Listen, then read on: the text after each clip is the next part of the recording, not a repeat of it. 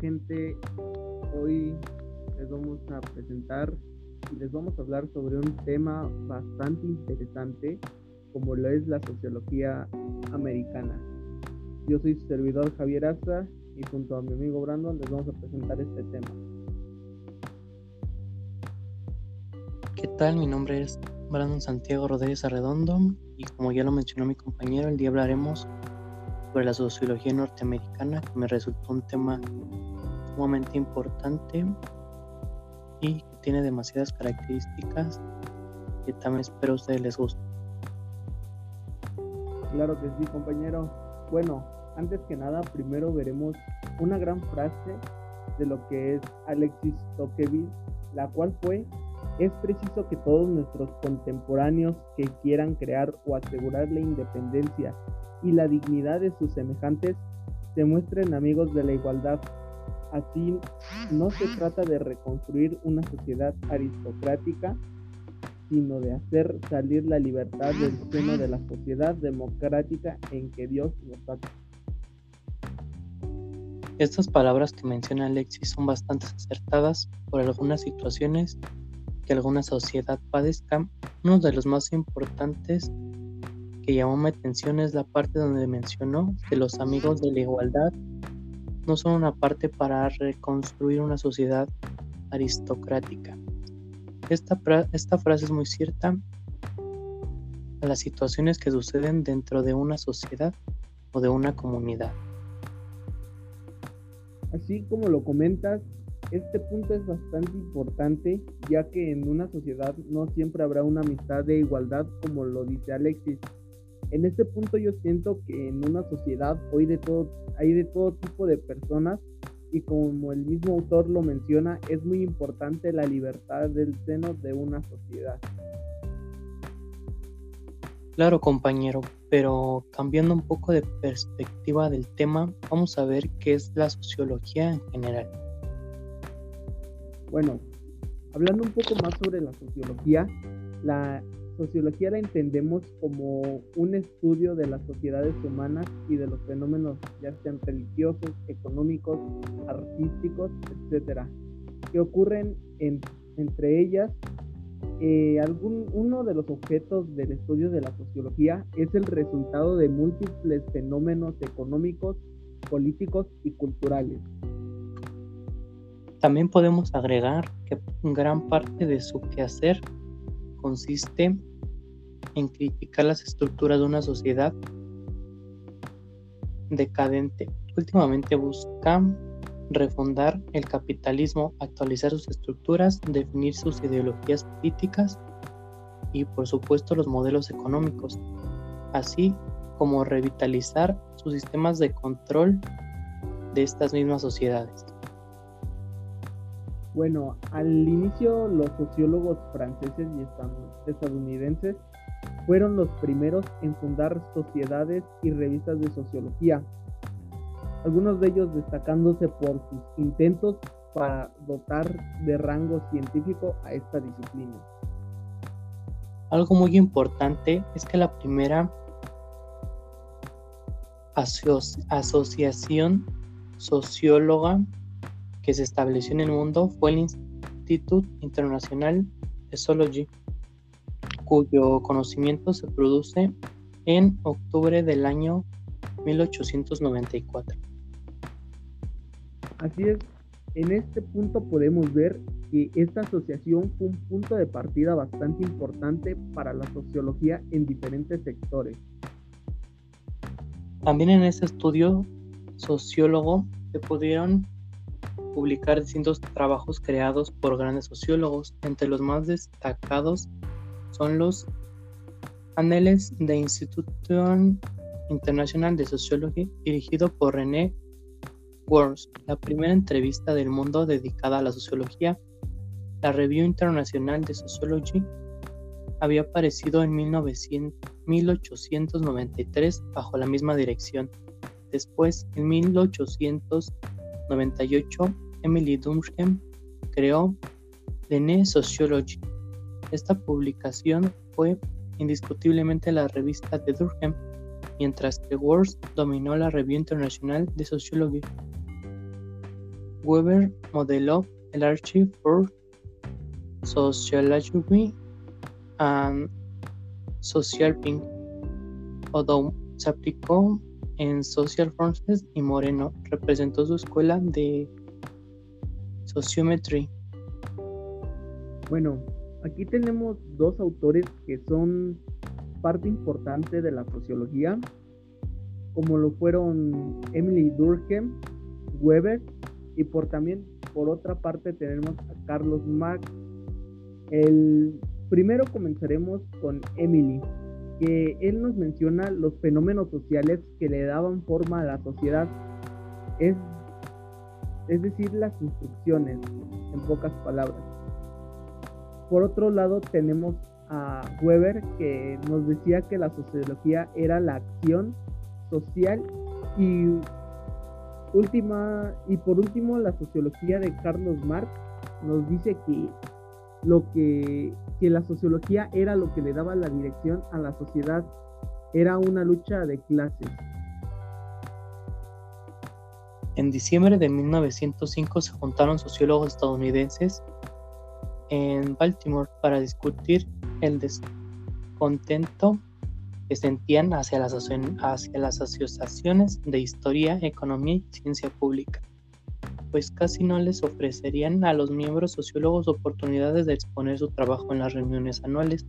Sin embargo, los asistentes cancelaron el evento y crearon la American Sociological Society, actualmente American Sociological Association. Bueno, también podemos ver que el comienzo de la sociología norteamericana tiene su origen básicamente en los contenidos curriculares de los cursos de filosofía moral, que desde el año 1750 se impartía en los colegios con el nombre arcaico de los fines y las costumbres de la sociedad. La influencia más latente corrió a manos de Robert Hamilton Bishop que de 1834 a 1836 cursó en la Universidad de Miami la lección de la filosofía de las relaciones sociales. Bishop, que había vivido en Edimburgo, se encontraba impregado de los pensamientos de Thomas Calmer. A partir de entonces, el término de sociología se encontraba ya vigente dentro de la literatura norteamericana. Emily Durkheim inició la enseñanza de la sociología en 1906, siendo hasta el 12 de junio de 1913 cuando se autorizó oficialmente la carrera de Ciencia de la Educación y Sociología en la Universidad de París. Bueno, Paul Baker y sus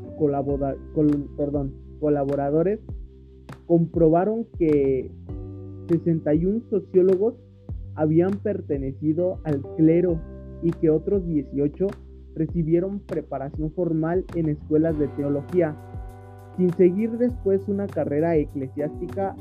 A principios del siglo, la mayoría de estos sociólogos creyentes tenían alguna vinculación con los movimientos protestantes de reforma social y del evangelio social también, que habían cobrado vuelo durante la era progresista.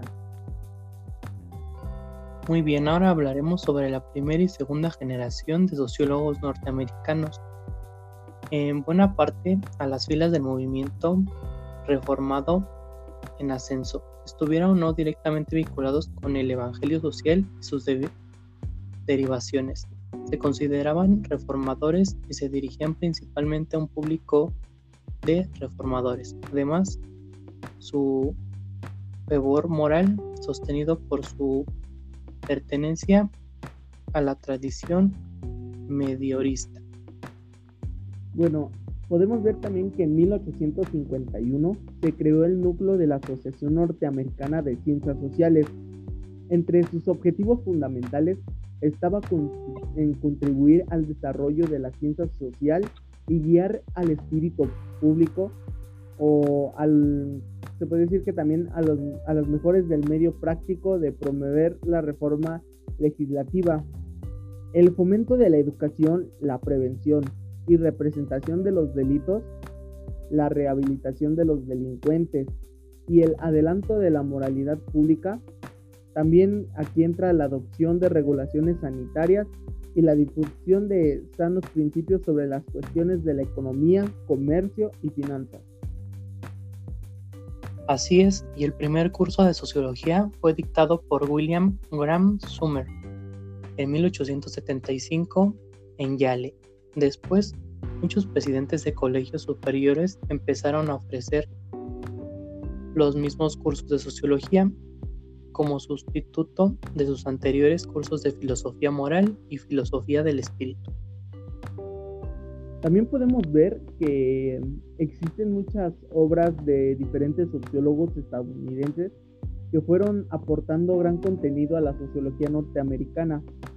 Algunos de estos de estas publicaciones se podría decir por mencionar pocas son Lester Frank Ward, este sociólogo dio y publicó la sociología dinámica en 1883, los factores psíquicos de la civilización 1893, la sociología pura en 1903, la sociología aplicada en 1906 y Reine Sociología en 1907. Y por último tenemos Visiones del Cosmos en 1918.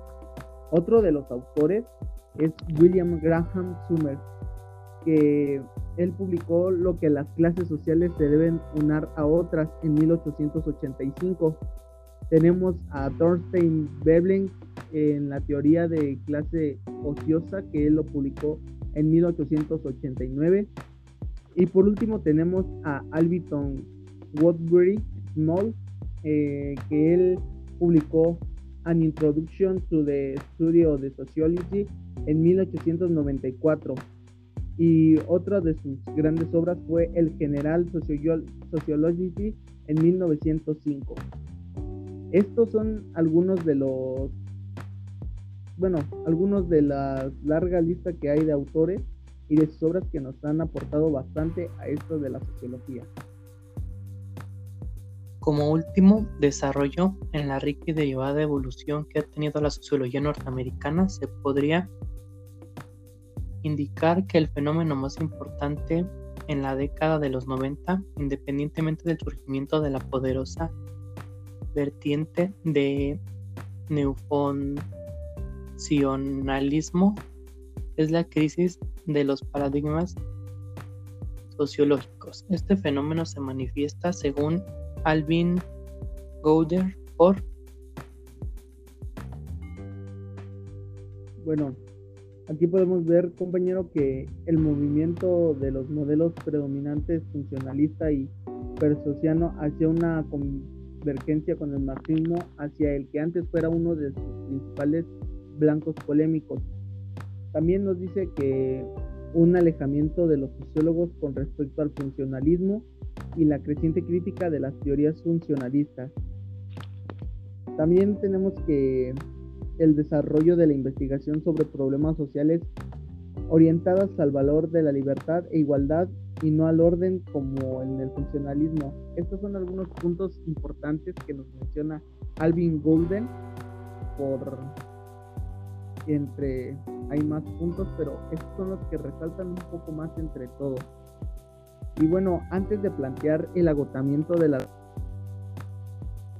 sucedido en el tiempo del derrumbe de las paradigmas políticas y del sistema socialista, se presenta una síntesis de, la, de las aportaciones teóricas fundamentales de la perspectiva sociológica funcionalista y neofuncionalista, así como las premisas básicas de los fundadores de la sociología y también el contenido de las teorías de Talcott, Barnes y Robert King Martin en la búsqueda de una teoría sistemática por el análisis de la sociología contemporánea. Bueno, esto fue un poco del tema de la sociología norteamericana. Eh, no sé qué te pareció a ti, compañero. ¿Qué tal viste este tema? Pues realmente me pareció muy, muy interesante y sobre todo los autores me, sorprendieron. Bueno, pues creo que hasta aquí terminaríamos con este tema. Muchas gracias compañero. Muy buenos puntos de vista. Y hasta aquí sería nuestro podcast. Esperamos les agrade y nos vemos. Hasta luego compañero. Hasta luego, gracias. Gracias.